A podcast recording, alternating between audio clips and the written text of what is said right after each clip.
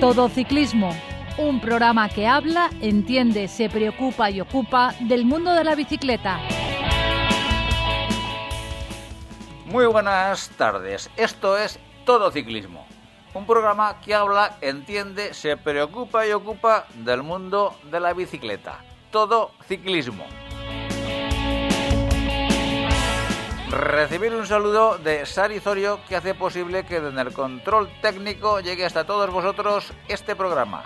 Y de José Villena quien nos habla desde la 102.5 Universidad Politécnica de Valencia Radio.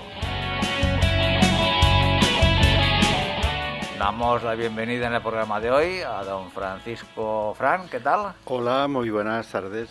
Y a don Francisco de Casa. Muy buenas. Automovilista.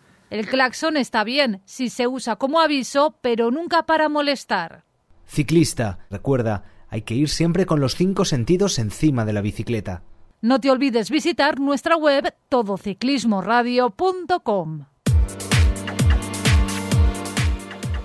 Comenzamos con las noticias que nos ha dejado el mundo de la bicicleta en nuestra comunidad valenciana, de la mano de nuestro colaborador Jaime Pérez. En el trofeo de escuela de Sax, en infantiles de segundo año, se impuso David Ibar del Jalón. En infantiles de primer año, Óscar Ors del Mar Alicante. En alevines de segundo año, Mar Moncho del Javier. Y en alevines de primer año, Borja Jiménez del Crevillente. El equipo mejor fue el de Jalón Bernia. En la Vuelta a Alicante se proclamó campeón Felipe Os del G-Sport Team, siendo segundo Pedro Antonio Rodríguez del Valverde Team y tercero David Gijón de Girona. Felipe Os competirá en carretera con los colores del equipo Burgos BH durante el 2021. Y también decir que se disputó la prueba Escuelas Ciclistas de Vétera, la marcha cicloturista de Valencia y el campeonato adaptado en Benicarló. Ciclista, no sueltes nunca las manos del manillar.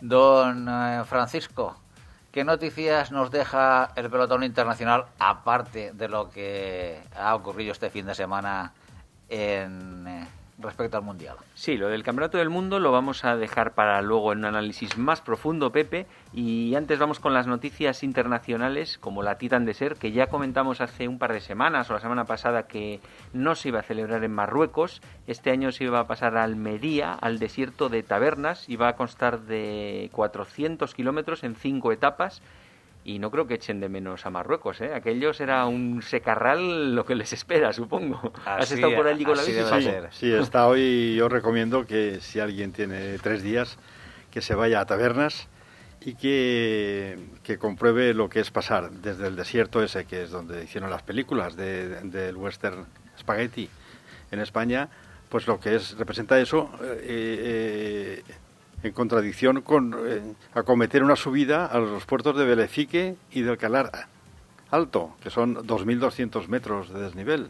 O sea, la Sierra de Gádor. Entonces tienes alta montaña con un desierto abajo. Yo creo que es, son tres días inolvidables. y el Ineos se sigue reforzando, no ha quedado contento con el Tour y ha fichado a Richie Port y al colombiano Daniel Martínez. No está nada mal. Ya había fichado hace un tiempo a Adam James, ¿verdad, Pepe? Así es, ah, fichó también, eh, creo recordar que fue antes de altura, Adam James.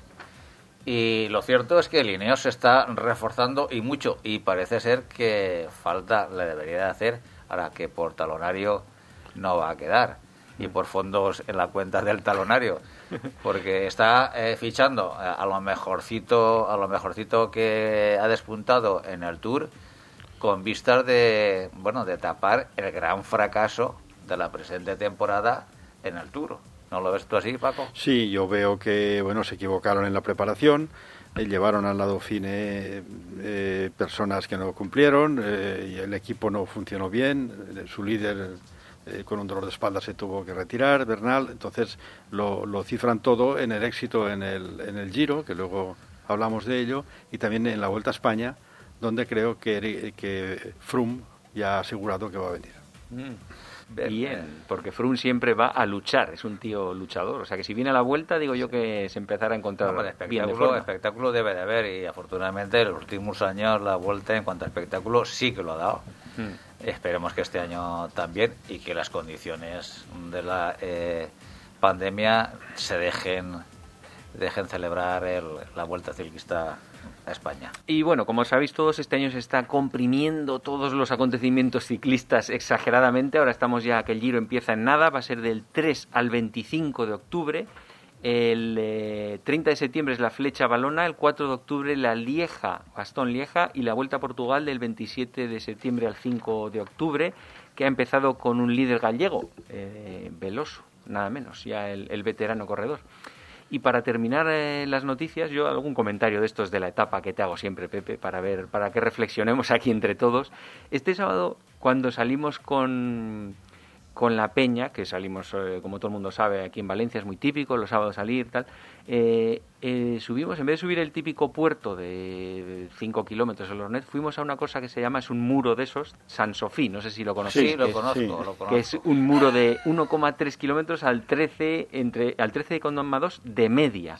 y van entre al 17, 10, que el 10 te parece que es el llano, cuando estás subiendo. Eso es una auténtica pared. Es una pared de esas. Y la cosa es que yo me quedé pensando, porque siempre vas, cuando vas con la peña, siempre vas un poco con ansias en los puertos de atacar, a ver quién es más fuerte, eh, hacer un demarraje y tal. Y allí me di cuenta de que yo tenía ganas de atacar, pero se me quitaban. O sea, es una cosa, es una sensación diferente, porque en una pendiente más suave, tú eh, yo creo que te lanzas más respecto al ciclismo profesional. En una tan extrema consiste solo en mentalmente tienes que hacer tanto esfuerzo solo por aguantar que se producen muchos menos ataques. Y de hecho, así es, nadie, nadie se demarra. De, de hecho, eso es lo que se denomina el ciclo caprismo, caprismo, porque cuando pasas del 15%, para gente normal, gente mortal, pues ya es muy duro. Y los profesionales, cuando pasan del 15 y hay 18 y 20, pues no se preocupan, como tú bien has dicho, de sacar diferencias, es de llegar a un ritmo, porque nunca en esas etapas se produce una diferencia enorme de tiempo.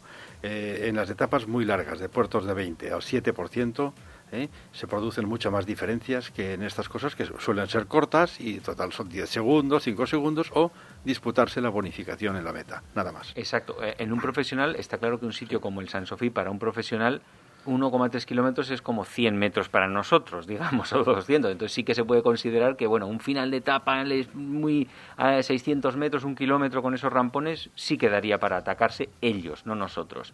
Pero un puerto de 6 kilómetros con estos rampones, el angliru típico es el aguante y punto, ¿verdad? Sí, bueno, de todas maneras... Eh... Sí, quería hacer una pregunta eh, casi personal a Paco, y es, ¿quién tuvo la idea de llevaros ahí? Porque bueno, eso, eso no, no, está dentro de lo normal en un grupo de ciclistas que quieren ir al masoquismo puro. De hecho, hacía como 10 años que no íbamos, pero este año parece que hay un nivel medio más alto en la peña y fueron otros los que no querían ir ya, que dijeron, ¿por qué no volvemos a San Sofí? Que nos encontramos bien. Mira, San Sofí, eh, la primera vez que subí yo eh, esa pared, es la primera vez que le puse el tercer plato a mi bicicleta. Pero antes de subirlo después, no, no, no, para ir, ah, para, ir, para ir ahí. Y qué gran acierto, señores, qué gran acierto. Es la primera vez que yo he visto no solamente hacer, no, hacer eses muy pronunciadas a compañeros, sino echar pie a tierra y tirar para abajo, porque claro, si pones pie a tierra ahí es imposible coger la bicicleta y darle impulso para seguir avanzando. Sí, porque hay pinocha del pino, mucho. O sea, si te bajas de la bici, mal para arrancar. ¿eh? Claro, y, y sobre todo, como bien has dicho, eh, Paco, el tema es que eh, para un cicloturista yo no sé si esas subidas tienen sentido. A mí me gustó, Pepe. Yo me lo pasé bien y... Sí, pero eh, vamos a ver. Y, es en la sombra todo el rato. Sí, sí, sí, cierto, pero el, es que lo que no terminamos de, de ver, tú... el, problema, el problema que tienes para mí es que eres demasiado joven respecto a mí. ¿Por qué, ¿Por qué digo esto?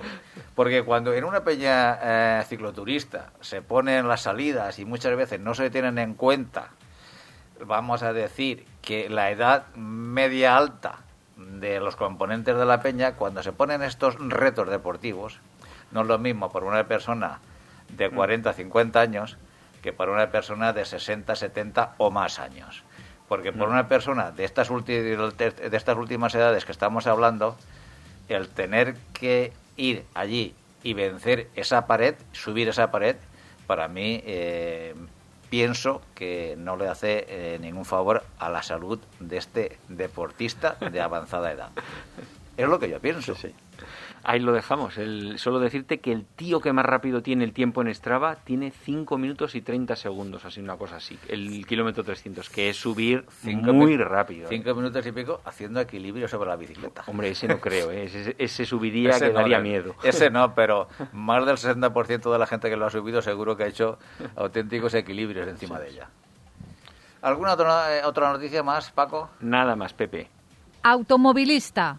Modera tu velocidad al adelantar a un ciclista. Ciclista, usa siempre el casco que debe estar homologado y asegúrate de su correcta colocación. Síguenos en Twitter, arroba todociclismo UPV. Bueno, pues el jueves pasado, eh, de jueves a domingo de la semana pasada, se celebraron los campeonatos del mundo de ciclismo en, su en su vertiente élite exclusivamente, tanto masculina como femenina, en línea y en contrarreloj individual.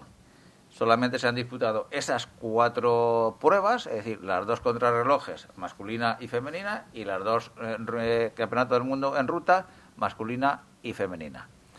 Don Francisco eh, Frank, ¿cómo has visto tú el, el campeonato del mundo de este año?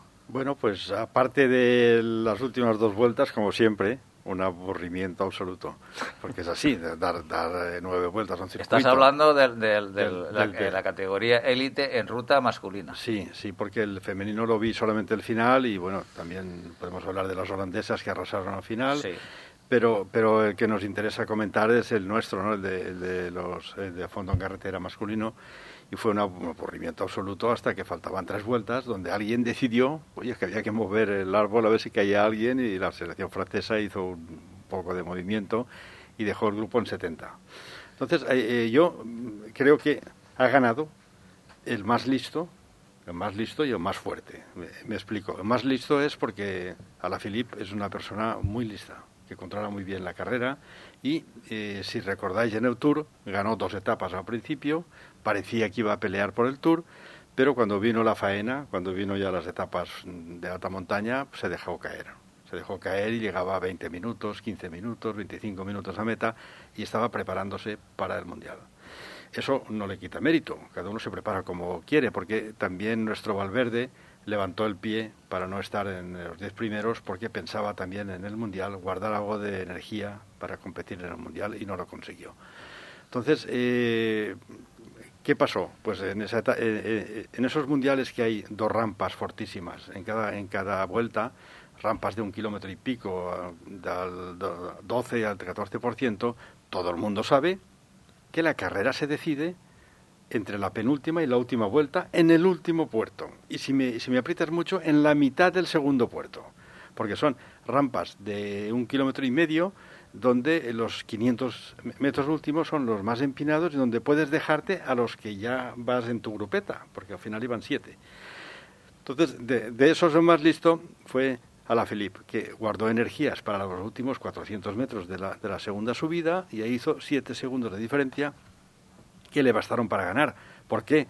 Porque era el más listo y su equipo trabajó convenientemente también para dejar en el paquete de elegidos de delante solamente un corredor por cada selección nacional. El secreto está ahí. Si hubieran dejado a dos, a la Felipe lo hubiera tenido más complicado, porque uno de los dos hubiera atacado y el otro se queda, pero teniendo uno solo, nadie iba a tirar a por él, porque los cinco que le perseguían querían ganar también.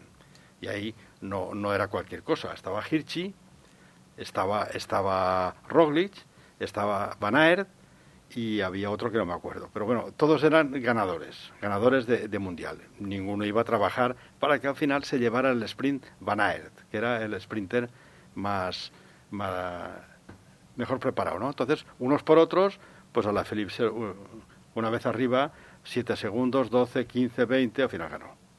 ¿Eh? Entonces, eh, mi decepción fue la selección eh, eslovena.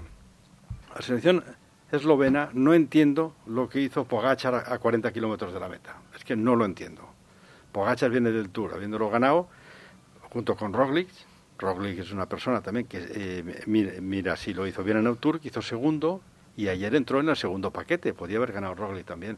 Entonces, si esa selección, en vez de inmolar a Pogachar a, 40 kilómetros, que, no, que, lo cogieron faltando 15 kilómetros, se hubiera quedado en el paquete, esa operación que hizo a la Philippe le hubiera hecho la selección eslovena. Y se hubieran ido dos Pogachar y Roglic en el paquete de los de delante para disputar el Mundial. Y quizá uno de los dos, si Pogachar no hubiera hecho el dispendio que hizo, 25 kilómetros solo tirando el bofe, en el último puerto le hubiera disputado la subida a la Philippe y le hubiera ganado el Mundial. No entiendo qué pasó ahí. Esa es mi, mi Yo lo que, lo que no sé es si realmente eh, eso fue una decisión técnica del seleccionador esloveno o fue una decisión personal de Pogacar hay que, hay que recordar que eh, la, final del Campeonato del Mundo en ruta femenino, disputado el día anterior, la ganadora, Ana Bregen, también a 40 kilómetros de meta, pegó el hachazo y se fue por delante y llegó. Y llegó, claro. Y llegó, que seguramente la idea de Pogachar dice, mira, esta me, ha descubierto el, el, camino a seguir.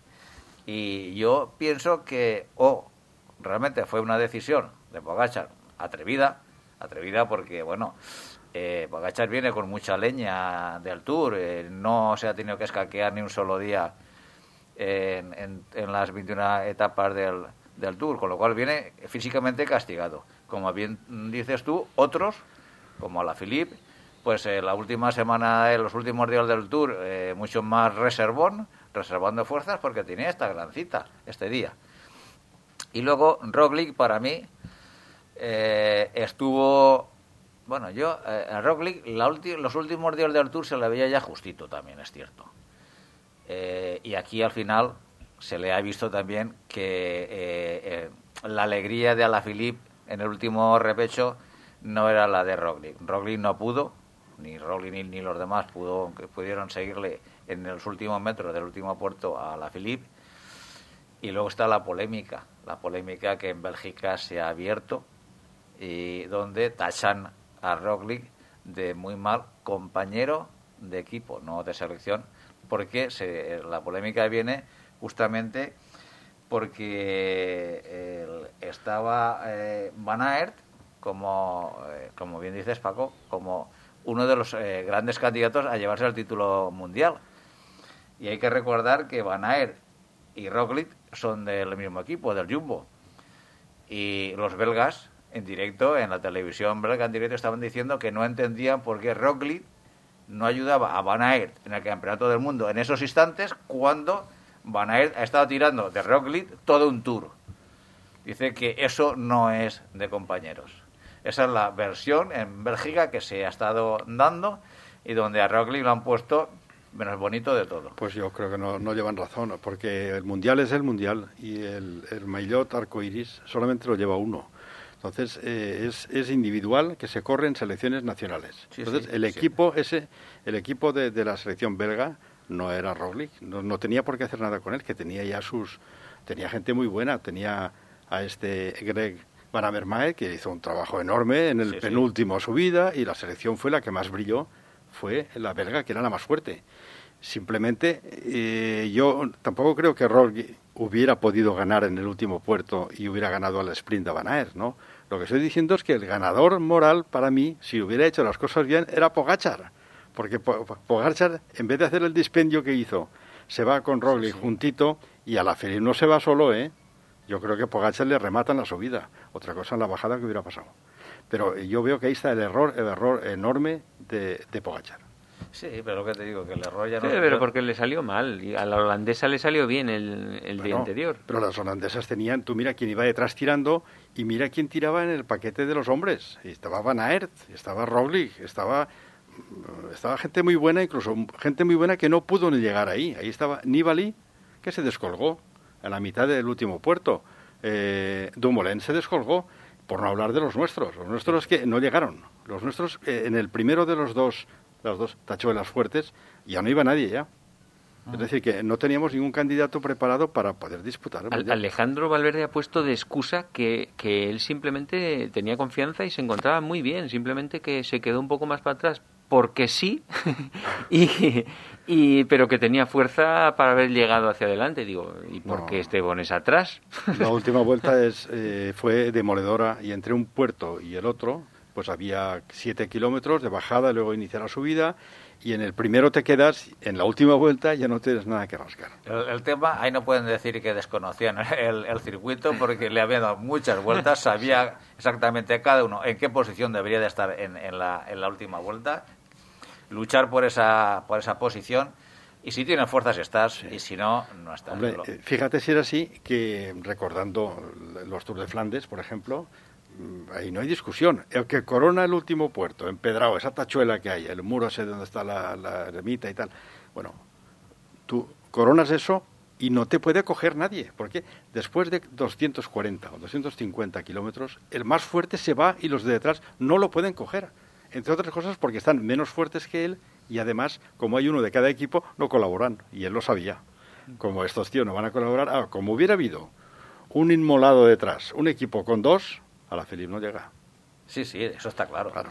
Por eso de la discusión de los Claro. comentaristas belgas, Sí. porque Roglic mm, le Va, yo quiero en pensar falta. que eso no sería sería uno que hizo ese comentario porque no, Bueno, no es eh, muy de muy Bueno, lógico. Oye, yo digo una cosa, que luego cuando llegó Roglic a, eh, a meta, eh, mucha gente le, di- eh, se ¿Le dijeron se algo? lo- sí, sí. O sea, pobre hombre, Se- después del palo en el Tour, que encima le estén echando Se- en cara eso, se de lo verdad. Bueno, vamos a recordar las clasificaciones, que hasta ahora no lo hemos dicho. Pues el- la clasificación de la prueba en línea de élite masculina, como estamos diciendo, fue ganada por eh, Julián Alaphilippe. A 24 segundos llegó Van Aert y en el mismo tiempo Hirschi. Esos son los tres primeros. En, eh, en la categoría élite eh, femenina, en ruta, la primera fue Van der Breggen a 1.20 Van Vleuten y a uno, al mismo tiempo también a uno- a 1.20 la italiana Longo Borgini. En la clasificación contra el reloj individual eh, masculina fue ganada por Filippo Gana, eh, seguido de, de Van Aert y, de, y tercero fue Kung.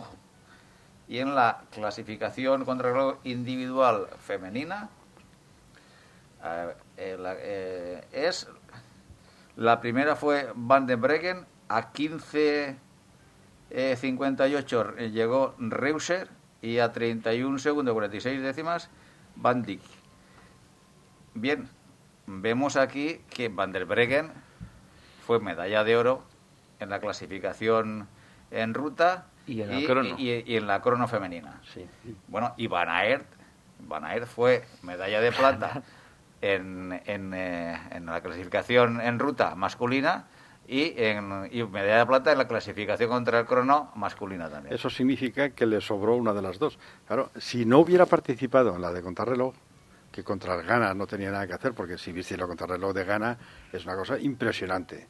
Un personaje con 1,93 de la manera que corría en la bici, yo no he visto cosa igual desde los tiempos de Indurain. Y luego ya, bueno, pues no, hagas, no vayas allí tres días antes o dos días antes de la prueba, porque fíjate, lo poco que le ha faltado para ganar el Mundial, si hubiera estado repleto de fuerzas, igual Van Aert hubiera hecho la machada de irse en el último puerto. Es que a la Felipe los dejó clavados a todos. Y Van- intentó seguirle Van Aert, no lo sí, sí, recuerdo no, ya. no, Sí lo intent- intentó y no intentaron pudo. los cuatro que iban detrás, intentaron seguirle, pero la velocidad de la Felipe era terrorífica. Mm. En una pendiente del, del 14%, el hombre iba a 25 por hora, no, no podían seguirle. Le sacó 7 segundos que fueron suficientes ya. ¿Sabéis que en el medallero por países España está más arriba en crono que en línea? Bueno, Eso es- no a que bueno, resulta hay- raro, ¿verdad? Hay que recordar que ahí hay, Históricamente, me había un ¿eh? tal Indurain y un tal Olano Sí, que bueno que dieron eh, medallas importantes en, en su momento efectivamente. Ahí estamos y, en y luego estamos a, a la sombra de no sé qué árbol espe- esperando que llegue el, el Pues fíjate que estamos en el puesto número 5 por medallero por países masculino, me refiero, en crono y en el 10 en línea. fíjate Mucho es más atrás. es curioso es curioso el tema bueno y ahora el, en la prueba femenina en, en, en línea hay que comentar que la ganó como hemos dicho Van de Breggen que a 40 kilómetros de, de meta dio vamos metió el palo ahí y se fue sola. Pero es que hay que decir que yo creo que es la mejor fémina de la presente temporada, que venía también de ganar el Giro. Sí, sí, bueno, ahí pasaron una cosa. El equipo más fuerte era el de las holandesas. Iban las dos holandesas con tres más.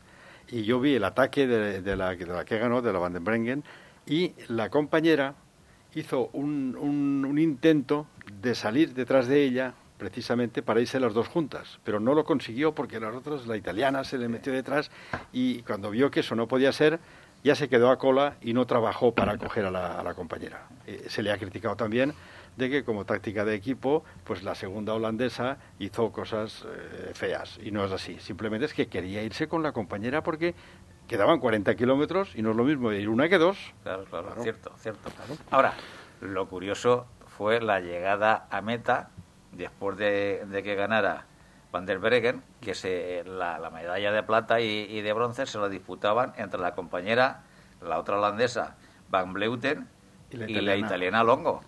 Bueno, eh, no sé si visteis eh, cómo le metía el brazo y estuvo a punto de tirar la italiana a la holandesa. ¿Y la descalificaron o algo? No, no, no, no, lo han descalificado porque el resultado final, eh, al final, es por en el sprint lo ganó la, holandesa. Si hubiera sido al revés, quizá hubiera habido alguna reclamación. De todas formas, para mí, esto es un muy mal ejemplo de no haber tomado alguna medida sancionadora contra la italiana porque, y sacarla del podium porque así no se puede llegar. Es que no puedes tú, eh, eso es un, valor... Eh, ¿La eh, tercera era también holandesa? La que la cuarta, quiero decir. Sí, sí. Habría pasado a ser un podium de holandesas. Claro, es decir, primera, segunda y cuarta del Mundial Femenino holandesas. De las cuatro primeras, solamente se metió en el tercer puesto una italiana, las otras holandesas.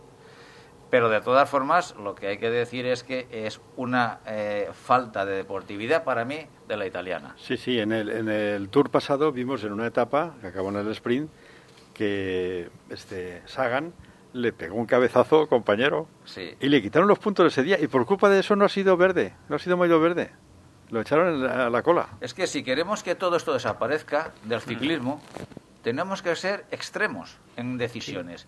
Porque si... tampoco es ser tan extremo, es, mira, esto no tienes que haber hecho, punto. No, no, hace falta ser extremo. es, así, porque a, Sagar, en vez de eh, ponerle en el puesto segundo o tercero en aquel día, en el Tour, el último. Eh, lo, lo, ponen cinco puestos más para atrás, pues estaría ahí. Pero es que eso no es. es decir, claro, claro. Es decir, si, si te toca aplicar, y además con ejemplaridad, eh, la disciplina del... Porque lo de Sagan lo hicieron de oficio o alguien denunció, digamos. No, no, estaban los jueces en meta y antes de repartir los trofeos ya le habían comunicado que le habían quitado los puntos no, no tuvo que, que nadie, de, igual que ahora, también deberían haber actuado de, oficio, y no esperar a que la cuarta de Holanda hubiese dicho algo. Claro, claro, por eso te digo que el tema es... Y luego de la otra cosa mm, significante que sucedió también en el Campeonato del Mundo es en la crono femenina, eh, pues la participación de Chloe Diger, que fue era la, la campeona eh, del mundo de crono individual del año 2019, iba también para revalidar eh, el título en el 2020, pero una, un, desgraciado eh, accidente en una curva se fue por encima del quitamiedos, se hizo una herida importante, grave en la, en la rodilla que le impidió pues alzarse con el título mundial este este año también. Bueno, afortunadamente la Federación de Ciclismo de Estados Unidos dice que fue operada allí en Bolonia y que, bueno, el, resultado es, eh, es, grave, pero que, bueno, en, breve posiblemente estará otra vez encima de la bicicleta, que eso sí que es una buena noticia dentro del, del problema que tuvo la corredora la corredora holandesa. Yo creo que hasta aquí es lo que ha dado eh, el Mundial. Sí, luego por comentar también un poco figuras como Valverde o Nibali, que ya están de capa caída en 2020, creo que no llevan ni una sola victoria ni cerca, o no lo sé. En 2019 ya se vio un bajón respecto a 2018 en los dos. Y, y, Valverde especialmente, este año nos ha llamado la atención por lo negativo, digamos, ¿no? Porque siempre esperamos mucho de él no sé si se pensará. Eh, teóricamente, ¿hasta cuándo tiene contrato? ¿Sabéis vosotros? Yo creo que tiene otro más. O sea, 2021 también. Sí. Lo que pasa que si yo creo que Valverde es una persona inteligente. Para mí, el, eh, este 2020 eh, lo está corriendo porque en un principio aspiraba a participar en, las Olimpiadas. Que imagínate que consigue, ya no te digo el título olímpico, sino una medalla olímpica, mm. porque para el palmarés suyo, bueno. Tener una medalla olímpica ya sería un broche extraordinario. Y eh, yo, yo creo que esa es la ilusión que él tiene. No sé, no sé si después de la, de la evolución suya en a lo largo del 2020 tomará una decisión ahora, después del Mundial o a final de, o al final de temporada, que como todo el mundo sabe, bueno, se están concentrando de una manera muy densa todas las citas importantes de ciclismo eh, y quedará mes y medio o así. o sea, la temporada termina a principios de diciembre, más o menos. Prácticamente a finales de noviembre, sí. Hmm. Entonces tenemos ahí todavía ese mes y pico largo donde, bueno... Ah, igual se saca en la chistera y en la vuelta. No sé si participa en la vuelta, Valverde. seguramente sí. Y hace algo notorio, vete a saber. Eh, Paco, eh, para terminar el tema, yo creo que como todo el mundo sabe, comienza el próximo sábado el, el Giro. En dos o tres minutos, ¿qué puedes pues, decirnos, anticiparnos pues de lo que nos presenta el Giro? Tengo que decir que el Giro, como ya dijimos hace tiempo, antes de la pandemia, cuando lo presentaron, el Giro es la gran carrera de este año. Es decir, es la carrera más bien eh, diseñada, eh, corren todo el circuito de Italia, empiezan en Sicilia, suben el Etna, tiene tres contrarrelojes, una al principio que es un prólogo largo de 15 kilómetros, una a mitad, la de Dolbe de Diademe, que es una, una, una etapa contrarreloj clásica de treinta y tantos, y al final hay una contrarreloj de 15 kilómetros que puede decidir por segundos. Veo que hay ocho, hay ocho etapas que, que superan los 200 kilómetros, pero con la característica de que no son etapas aburridas llanas, sino que las de 200 o más kilómetros son las etapas de media montaña y de gran montaña. Concretamente, la última semana es para pegarse la, silla delante de, la tele y no salir de ahí para verlo porque hay dos etapas seguidas, la que, la que va a Madonna de Campiglio y, luego la siguiente, la del Estelvio, donde acaba, después del Estelvio, bajan a Borbio y suben a un, a, un puertecito que hay inédito de 8 kilómetros eh, y que es una etapa para marcar. Decir que el Estelvio lo suben por la cara de las herraduras, y que el desnivel desde la parte baja, eh, desde los 1000, 1100 metros que tiene la parte baja, viniendo por, por Merano hasta que coronan, pues oye, tienen un puerto de 1800 metros mm. de desnivel. Y luego suben el Torre de Fraile, ese torre que, de que, va al lago Cancán. Exactamente, el Torre de Fraile es inédito. Está muy chulo son, son 7 kilómetros con herraduras, mm. es una etapa, debe ser la etapa más impresionante de los últimos años. ¿Eh? yo creo que no lo debemos perder. Y visualmente también serán unas imágenes impresionantes. Sí, porque no, no, no, no creo que nieve todavía, pero oye, a 2.700 metros, como venga un día como estos pasados, igual puede nevar.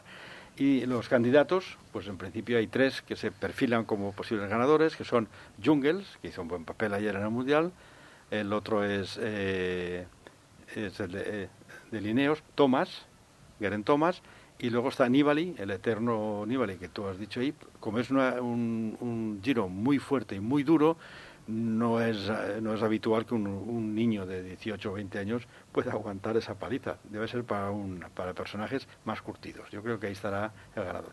Vamos a ver, porque esta nueva generación nos está dando sorpresa tras sorpresa. Ahí está la cita. El próximo sábado comienza este gran espectáculo con etapas que estaban reivindicando a Miguel Indurain eh, del Tour eh, estos días atrás. Y el espectáculo está servido. El escenario está puesto y los actores a punto de salir al escenario. Bueno, pues la semana que viene don Francisco Fran y don Francisco de Casa, comentaremos este inicio de Giro a ver qué nos Yo espero que lo den en algún sitio para poderlo seguir, porque si está tan emocionante como dices, Paco, sí, sí, lo veremos. Además empieza desde el primer día, ya empiezan a contar reloj y, y al día siguiente van a Lenda y acabas en alto, es decir, no hay ocho días de sprinters, ¿no? Bien, pues como digo, el próximo lunes estaremos aquí para empezar a desgranar día a día. Automovilista la distancia mínima para adelantar a un ciclista es de metro y medio y hay que invadir total o parcialmente el carril contiguo. Ciclista. Es conveniente que salgas siempre que puedas en grupo. Búscanos en Facebook, Todo Ciclismo UPV Radio. Bueno, hoy tenemos a, un entrevistado entre nosotros, cosa no habitual, porque ya hemos hablado muchas veces con él. Eh, viajó desde Madrid a China en bici, ha hecho otros viajes por Mongolia, por los Istanes, nos ha contado muchas veces sus aventuras, pero como él vive en China, hemos hablado siempre en remoto. Sin embargo, hoy lo tenemos en el estudio. Muy buenas, David Barrio Nuevo. Hola, Paco. Esto sí que es una cosa increíble, el verte en persona, ¿no? sí, después de... Colaboramos desde 2014, creo, cuando... ¿Cuál fue el última vez que, el último viaje que nos contaste, por ejemplo? Tenemos pendiente, creo, el viaje al Pamir en el 2018, porque el año pasado hubo circunstancias especiales y no, no hablamos. La verdad es que no recuerdo cuándo fue la última vez que hablamos. Pero hace bastante. Recuerdo que en 2014 ya colaboraba contigo porque estaba en Seúl cuando hablamos y hablamos sobre el Tour de Corea, que yo trabajaba con un equipo de ciclista profesional. Cierto. Y estábamos haciendo el, el Tour asiático y estábamos en Corea. Era el Burgos, ¿no? Sí. ¿Qué equipo era? El Burgos de H que hacían eh, recorridos por allí o algo así. Estuvieron haciendo el Tour asiático en 2013-14. Bueno, y desde la última vez que hablamos contigo, en 2018, que el viaje que has dicho que hiciste? Estuve en Pamir, desde Shanghái cogí el avión a Dushanbe, la capital de Tayikistán, mm. e hice el, el Wakhan Valley, eh, frontera con Afganistán, y luego entré a Kirguistán y de Kirguistán a Xinjiang, en la, provincia del oeste de China, y acabé en, en Kashgar. ¿Y ese cuántos cuánto tiempo fue? Estuve un mes. La planificación era un viaje un poco más largo. Eh, pensaba terminar en, en, Urumqi, que es la capital de, la, de Xinjiang, la provincia de, musulmana de China. Pero en aquel viaje hubo un pequeño, pequeño problema, no sé bien cómo llamarlo. Cuando yo estaba allí en, en Tayikistán, a 300 kilómetros al este de Dushanbe, que es la capital, hubo un asalto, un atentado, no se sabe muy bien cuáles fueron las, circunstancias, pero iba un grupo de siete ciclistas y, fallecieron cuatro. una pareja de Estados Unidos, un señor de Suiza y un señor holandés. Yo he vivido, como sabes, 12 años, eh, vivo, bueno, ahora, no sé, ahora mismo no sé dónde vivo, de verdad porque estuvimos en, en Shanghái hasta el 31 de diciembre, volvimos a Pekín, donde yo he vivido siete años, y, y en febrero decidimos venir para Madrid para estar aquí un, un mes o algo así, pero el día de mi cumpleaños, el 14 de marzo, estalló el confinamiento y hemos estado tres meses en, en una pequeña aldea de Guadalajara, en Aldea Nueva. Ahora te contaré el proyecto que estamos desarrollando allí en Aldea Nueva. Pero bueno, pensábamos estar un mes en España y con el confinamiento llevamos aquí ya tres, cuatro meses y, no sabemos exactamente cuándo, cuándo volveré para China, ¿no? Porque tú ya has hecho tu vida en China, ya normalmente tú te vuelves allí y vives allí. Mm, silencio. No se sabe todavía, ¿no? en el futuro ya se verá, ¿no? En principio el plan es eh, estar entre iba a decir entre ambas ciudades, pero no son ciudades. Eh, el plan es estar entre Pekín y, y Aldea Nueva, ya te digo.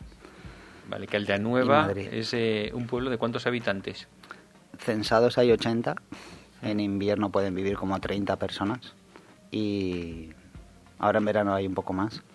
Pero nada, muy pequeño y Oye, esas imágenes que veíamos antiguamente de toda la gente desplazándose en bici por China, que dicen que ahora ya no es así, ¿es verdad?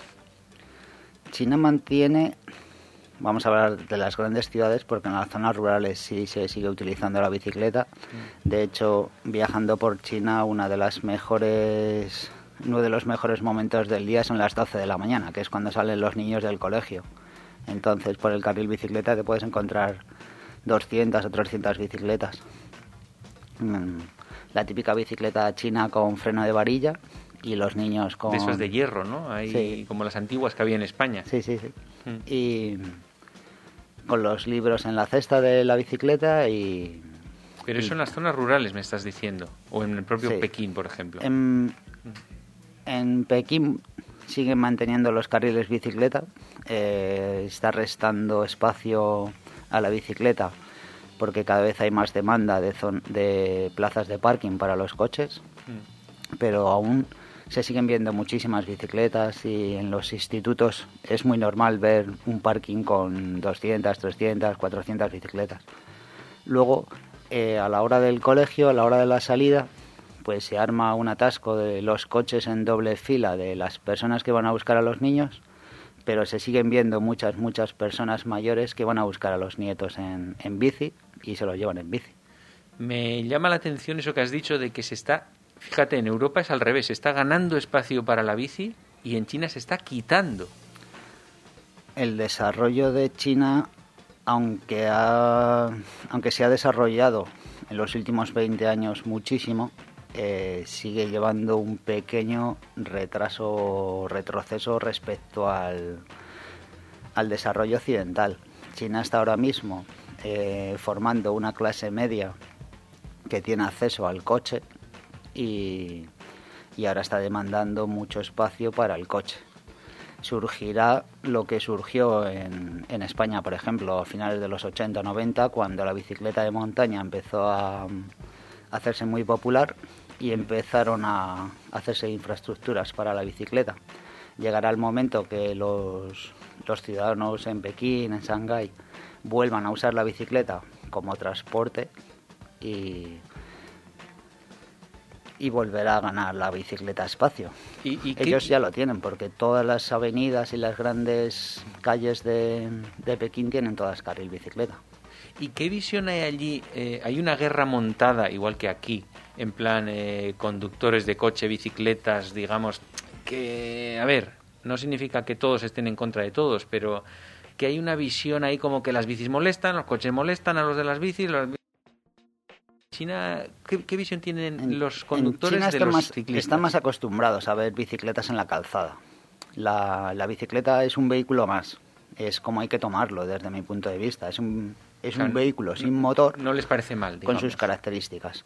No, están muy acostumbrados a ver bicicletas.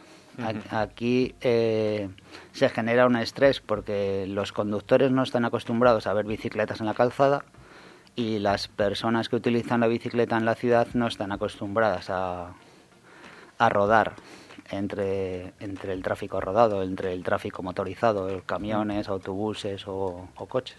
Pero, por ejemplo, en muchas ciudades de España, incluido Valencia, se está, digamos, limitando un poco el- lo que es la zona de la ciudad, la velocidad de los coches para que sea un poco más domesticado y se limita a 30 por hora, cosas así, para que no haya unas diferencias de velocidad, se pueda circular en bici, etcétera. ¿Allí hay ese tipo de El- cuidado o no? Esa es una pregunta de políticamente correcta para Pero el lo- desarrollo de la bicicleta, pero Pero no se cumple, ¿no? No sé si se cumple o no. El problema en Valencia no lo sé porque no te puedo hablar porque no lo conozco. Hacía muchísimo tiempo que no venía a Valencia. Eh, mi última vez aquí fue en dos, en el año 92, en 1992. Y en 2006 estuve con la bicicleta, vine desde, desde Madrid a, a bueno, a la costa, pero no pasé, en- no estuve en la, en la capital, Valencia. Atravesé por, fui por la zona de Sagunto y fui por la costa hacia Castellón y luego volví al día nueva por la zona, por la Sierra de Teruel. No entré en Valencia, no, no te puedo decir. Te puedo, te puedo comentar el caso de Madrid. Ahora está viendo un desarrollo brutal de carril bicicleta, pero muchas veces sin sentido. Por ejemplo, en donde yo vivo, en Carabanchel, en la zona de la avenida de Oporto, eh, había cuatro carriles, dos de subida y dos de bajada. Han cerrado dos carriles de subida por la avenida para crear un carril bicicleta. Un, carril de subida y un carril de bajada para la bicicleta. Cuando las bicicletas siguen yendo por la acera. Eh, yo he discutido con algunas personas, pero vamos a ver, si te han hecho un carril bicicleta, ¿por qué sigues yendo por la acera? Que además te pueden multar con 30 euros. Pero luego el carril bicicleta solo mide 500 metros. Cuando llegas a la glorieta desaparece. Cuando llegas a la zona de la avenida de Oporto, del metro de Oporto también desaparece. Ahí no, ya no es viable. En la zona de General Ricardo, donde engancha ese carril bicicleta, el carril bicicleta está metido dentro de la acera con lo cual los peatones que van a cruzar lo atraviesan, mucha gente va andando por el carril bicicleta. Sí, hay, hay un conflicto entre peatones, ciclistas y coches en todas las ciudades, que supongo que poco a poco tenderá a resolverse. Yo creo que en las ciudades todo el mundo tiene conflicto con todo el mundo, no solo con la bicicleta, no solo con el coche, sino... Eh, a mí me gustan los pueblos porque sales a la calle y cualquiera te dice hola y puedes estar 20 minutos hablando sobre cualquier tema. En las ciudades nadie dice nada, nadie dice hola, todo el mundo va con prisa. Prisa para llegar a ninguna parte, porque ahorra el tiempo en el viaje, pero luego cuando llegan no hacen nada. Es como es como el típico cuñado que te dice he hecho Madrid-Valencia en dos horas en coche. Y luego cuando has llegado, ¿qué has hecho? Dice, pues nada. Entonces, ¿por qué no disfrutas el camino en vez de hacerlo tan rápido?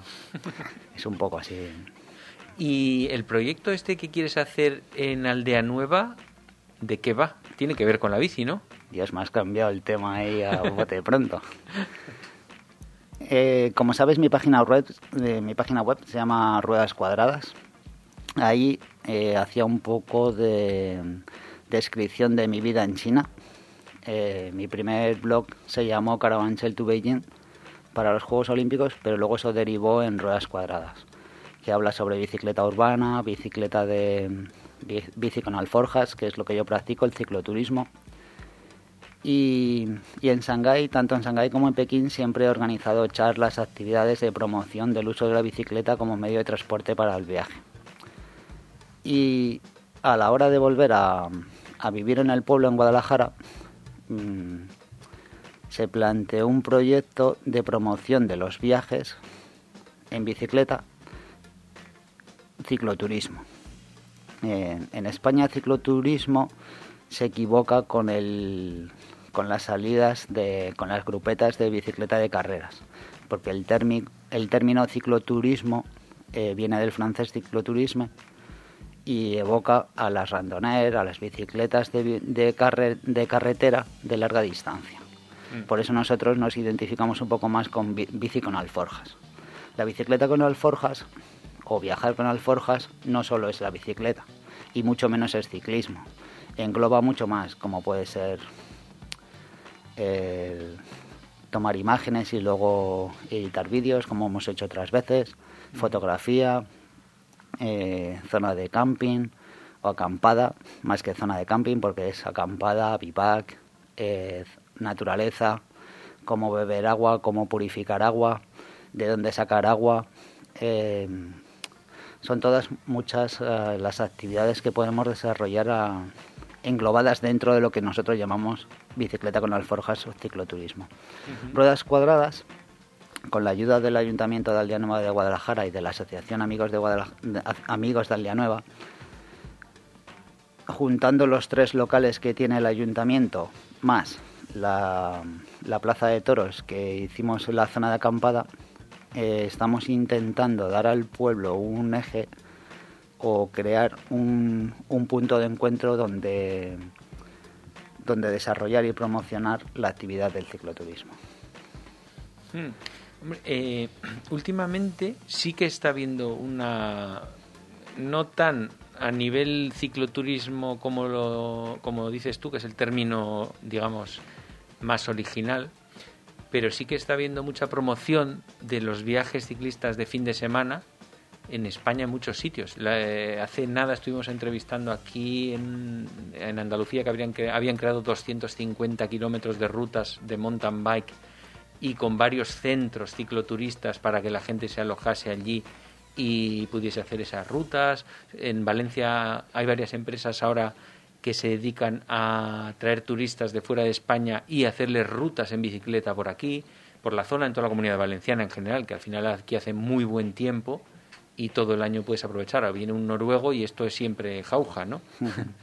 Ahora no es el momento, pero, pero que está creciendo mucho ese tipo de actividades. Aunque tú, más que eso, lo quieres llevar un punto más, ¿no? Viajes de larga duración. ¿O también eh, en plan... Yo no eh, enfocaría un viaje de larga duración. Tú puedes hacer un viaje muy corto, muy intenso. Un fin de semana para, un- para alguien que no, que no ha descubierto aún el cicloturismo. El salir de casa en bicicleta, dormir en el campo, en el monte y volver al día siguiente es un viaje muy intenso y no tiene que ser muy largo en duración. Sí, existen muchos, muchas empresas que se dedican al mundo de la bicicleta, a los viajes organizados en bicicleta, pero nosotros no, no queremos estar dentro de ese, de ese ramillete de, de empresas. ¿Por qué? Porque un viaje en bicicleta, un viaje de cicloturismo, lo primero no tiene planificación. Nosotros ayudamos, asesoramos, podemos hacer una especie de servicio de consultoría, pero no organizamos las etapas, no organizamos la ruta, no tenemos libro de ruta, no tenemos un hotel contratado para dormir. Pero tu idea sí que es el turismo o no? Sea, el, sí que es... el turismo, el turismo enfocado con el cicloturismo. Vale, sí, Sí. sí que es el objetivo, traer a cicloturistas que quieran ese tipo de experiencia, ¿no? se puede llegar a juntar un grupo de personas que quieran hacer ese tipo de viaje, como existen, hay otros proyectos en España que se están desarrollando de, de esa manera, y lo único que hacen es darte unas guías, unas premisas o, o puntos de encuentro. Van 6, 7, 8 personas, pero cada uno hace su ruta y lo que hacemos es quedar esta noche en algún lugar para pernoctar. Para si vamos en un grupo, pues hemos hablado con un con un con un pequeño pueblo para que nos deje el granero, para que nos deje las escuelas, para que nos deje una nave donde poder dormir. O si conocemos, por ejemplo, algún pórtico, porque la zona de Guadalajara es mucho románico. Las iglesias del románico tienen todas pórtico y las ermitas. Entonces permite, permite dormir y pernoctar en, en las ermitas. Pero- y, y siempre estás hablando además de no tenerlo planificado. O sea, Ese que- es que- que un cogéis punto, y decidís- eso es un punto básico. Vale, Lo o que sea- nosotros no queremos organizar son viajes organizados. Simplemente tú planteas, ¿quieres escaparte cuatro días y vivir esta experiencia? Entonces tú el primer día dormimos aquí y Ujú. luego ya veremos. O Sí. sea, igual tiramos para acá, que tiramos para el otro lado, lo que nos apetezca, ¿no? Es así en ese plan. Dependiendo de la ruta que quieras seguir. Eh, se puede salir y entrar de la ruta, pero suele ser siempre rutas circulares donde la gente tenga acceso a- al punto de inicio y al punto final de la ruta. Nosotros tenemos básicamente tres, tres actividades, que es de un día, iniciación al, al cicloturismo, eh, un, dos, tres días con dos noches para dormir fuera en el campo. Y luego el proyecto grande que nosotros estamos desarrollando es eh, crear el libro de ruta de o crear unas unas directrices para eh, para un viaje por la rusa, para la serranía celtibérica, de nosotros llamamos kilómetros abandonados. Todo el proyecto de ruedas cuadradas viene muy enfocado o viene derivado de nuestro proyecto que fue hace dos años que se llama Kilómetros Abandonados y fue un viaje desde Aldeanueva, o es un viaje desde Aldeanueva hacia Sigüenza, Tienza, Burgo de Osma, casi hasta Burgos, Covarrubias, luego por la por la sierra de Nájera, Río Larzón, Nájera, Logroño y volver por la zona de Soria, Medinaceli, saltar al otro lado ya es Alcarria Alta, Molina de Aragón, bajar hasta la sierra de Jabalambre Sí, y de que- Jabalambre volver por Budia. Son, Que son- una zona bastante abandonada, digamos, ¿no? es lo que denominan la España vacía, la España vaciada. Con menos densidad de población de España, ¿es la zona con menos o de las que menos? Eh, dependiendo de con quién hables, unos lo llaman la España vaciada porque no tiene infraestructuras, Hmm. Otros lo llaman la España miserable porque nadie quiere vivir allí, todos los que viven quieren irse. Eh, hay muchas maneras de verlo. La verdad que es un sitio inhóspito eh, mm, donde es un páramo. Hmm. Eh, la alcarria, alcarria significa árido, eh, seco o yermo en árabe y, y es un sitio donde crecen aliegas, donde Es monte bajo, mucha zona de encina, eh, la tierra es muy dura, roja, eh, zona de muchos pedregales, pedernal, es una tierra, una tierra dura. Eh, un terreno extremo, digamos así. Sí, oye, y entonces eh, lo que planteas tú está en- muy bien. En esa, en esa zona de la España vaciada vive menos gente que en Laponia. Lo llaman Laponia española porque la densidad de habitantes en la zona de Molina de Aragón es uno, uno o dos habitantes por kilómetro cuadrado. Y ahora mismo con una media de edad que, Sí, claro, altísima, claro. bien. sigue subiendo la, densi- la densidad va bajando porque la media de población es tan la media de edad es tan alta que cada poco tiempo pues aumenta la o disminuye la densidad mejor dicho Esto va un poco orientado, lo que me estás comentando, a gente que quiera iniciarse en el mundo de los viajes en- con alforjas y tener una primera experiencia, digamos, eso es. para luego ver si dices, vale, me lanzo a hacer Sí. 15 días por no sé dónde. yo yo he viajado o viajo porque tengo todavía rutas por hacer y siempre viajo en solitario o siempre he viajado en solitario yo creo que los grandes viajeros de, de bici con alforjas no nos importa coincidir en, en unos kilómetros, en unos días, en unas etapas, pero luego siempre buscamos nuestro lado Solitario, ¿no? Ahí. solitario nómada, sí. Eh, no nos importa compartir un tramo, pero luego cada uno busca su, su independencia para, para disfrutar el- a su manera la, la soledad. La soledad bien entendida es muy buena compañera de viaje. Y en estos eh, en viajes de iniciación cicloturista, ¿vas tú también o no? ¿O son autoviajes, digamos? Pues muchas veces eh, a mí lo que me encanta es eh, preparar una charla en algún lugar de cómo preparar un viaje de larga distancia y a los cuatro o cinco meses recibir un email que, que me diga David, te estuvimos viendo tal día y, y gracias a ti que nos empujaste hemos salido, hemos estado cuatro o cinco días, estamos encantados y estamos deseando volver. Eso es perfecto. Yo no tengo por qué ir con ellos, porque cada persona es un viaje. Cada persona se levanta a la hora, necesita un tiempo de, de calentamiento, necesita un desayuno. Cada persona quiere hacer unos kilómetros, unos paran para comer, otros no. O sea, digamos que se te podría considerar como un asesor en ese tipo de viajes, digamos, Sí, es lo que hemos comentado antes. Es un Exacto. servicio de consultoría que, que para tú les das la charla inicial, les promoción, sí, de los viajes de larga distancia. Lo que yo quiero es que la gente viaje en bicicleta, Mm. no que viajen, no que viajen conmigo o que viajen en un viaje organizado. Entonces tú, tú, por ejemplo, no ofreces material, entiendo tampoco, ¿o sí? No. Simplemente es... Te podemos, si necesitas una quien va a hacer un viaje en bicicleta tiene bicicleta, tiene eh, alforjas, te podemos ayudar si no tienes material, te podemos poner en contacto con empresas de alquiler o que ya ofrecen todo eso, o yo, digamos, para... yo muchas veces he prestado tiendas, alforjas, esterillas, Pero sí que hay empresas que con las que tú tienes contacto y que dicen, Sí. mira, de, con estos eh, consigues la bici cinco días para hacer la experiencia, digamos, ¿no? sí. Interesante. y, y respecto a tus viajes futuros, ¿qué tienes en mente? Pues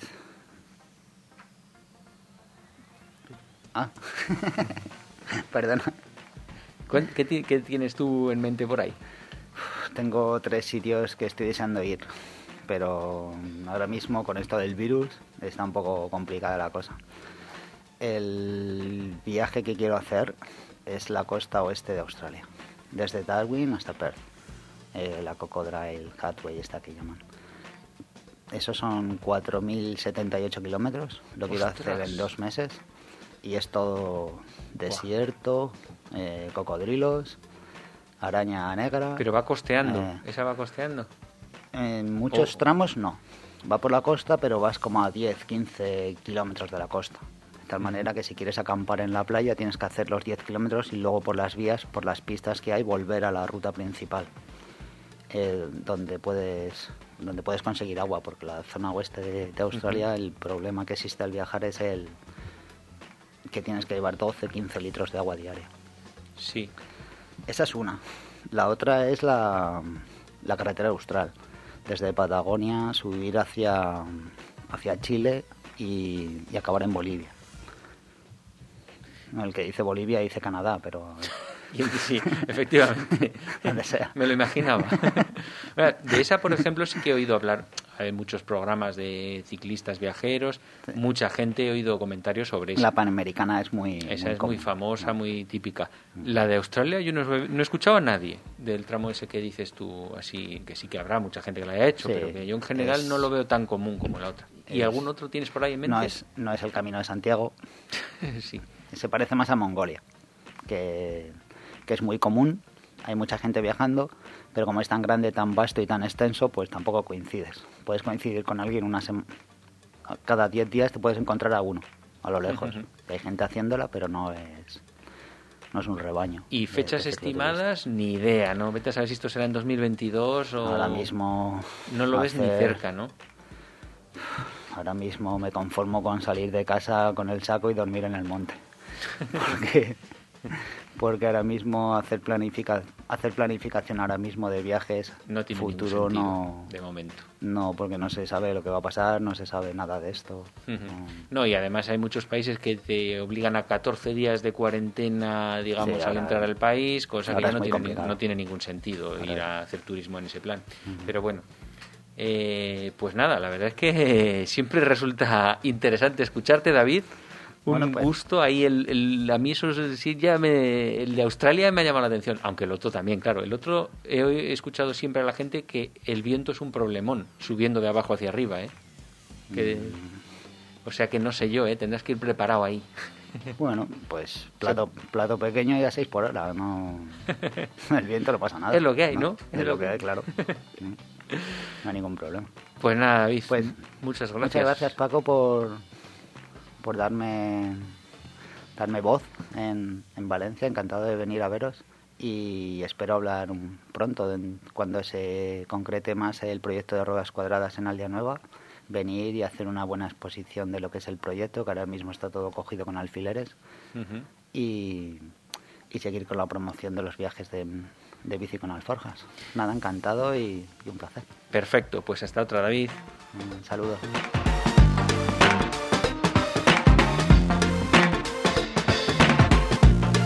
Hasta aquí el programa de hoy. Don Francisco Fran, nos vemos, nos escuchamos el próximo lunes. Pues nada, hasta el lunes, ¿eh? Don Francisco de Casa, nos vemos el próximo lunes. La semana que viene más bici y ya veremos, Pepe. Y a todos vosotros os esperamos el próximo lunes a partir de las seis y media de la tarde y los jueves a partir de las 12 del mediodía. Seré felices. No te olvides visitar nuestra web todociclismoradio.com. Acuérdate de ponernos una reseña en iTunes.